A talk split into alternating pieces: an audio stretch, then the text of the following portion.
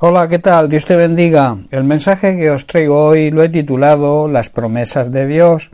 La Biblia, la palabra de Dios, está llena de cantidad de promesas que Dios quiere que nos apropiemos, pero que la mayoría de estas promesas están condicionadas a nuestra manera de comportarnos, a nuestra conducta.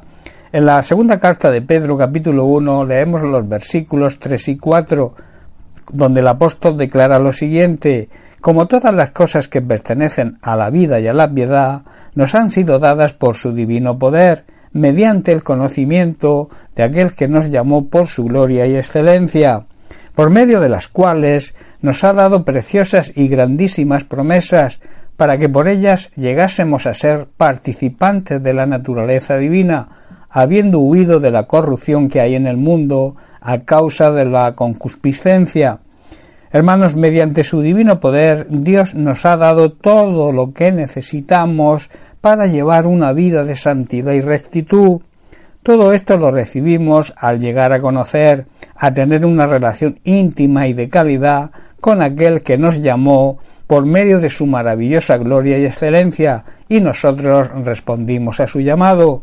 Debido a su gloria y excelencia, nos ha dado grandes y preciosas promesas, estas promesas hacen posible que podamos participar de la naturaleza divina y escapar de la corrupción que nos ofrece el mundo, causada por los deseos pecaminosos de nuestra carne.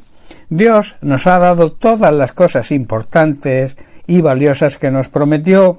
Por medio de ellas podemos comportarnos como a Dios le agrada, imitando su amor, misericordia y bondad, de alguna manera ser y actuar como Él es y actúa, y no imitando los malos deseos que este mundo incrédulo nos empuja.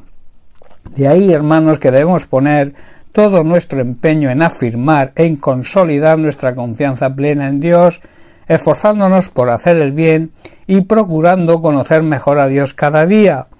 Si repasamos las Sagradas Escrituras, vemos la cantidad de promesas que Dios nos hace a su pueblo, a su iglesia, a su familia, y que hacen que nuestra fe y esperanza sean fortalecidas.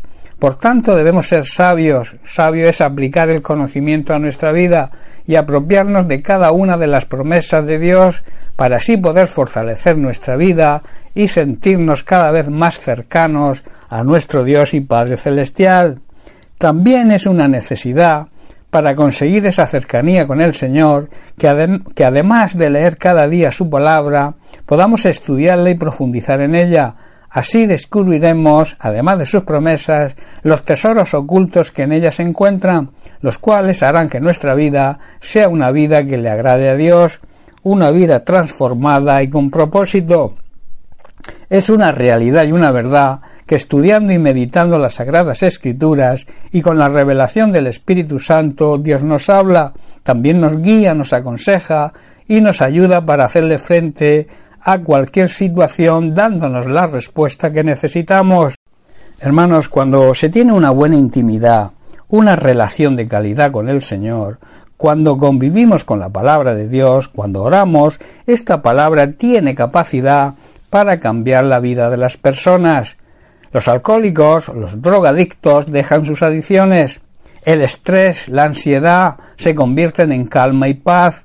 La angustia y la depresión se convierten en alegría y gozo. Los ladrones, los asesinos, los violadores se convierten en gente honrada. Las personas, hermanos, a través de la palabra de Dios, empiezan a ser libres de toda atadura y sobre todo libres de la mayor atadura que es el pecado.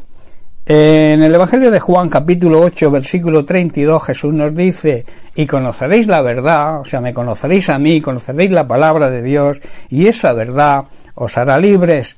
Y en 2 de Corintios capítulo 5 versículo 17 Pablo declara lo siguiente, de modo que si alguno está en Cristo, nueva criatura es, las cosas viejas pasaron, he aquí todas son hechas nuevas, esto significa que todo aquel que le pertenece a Cristo se ha convertido en una persona nueva.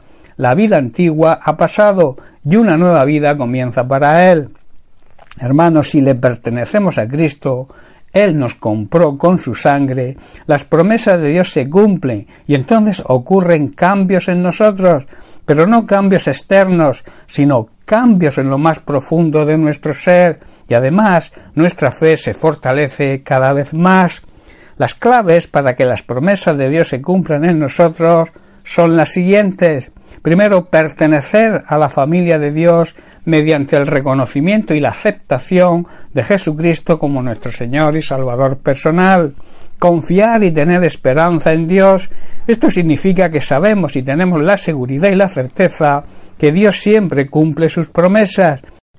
Y en tercer lugar, debemos poner a trabajar la paciencia. Esto significa que debemos saber esperar, aunque lo que esperemos o necesitemos se desee mucho, saber también esperar el tiempo de Dios. Hermanos, a su tiempo, si somos sus hijos, si tenemos esperanza y paciencia para esperar y no desmayamos, recibiremos las promesas de Dios. Bien, pues hasta aquí el mensaje de hoy. Que Dios te bendiga. Un abrazo.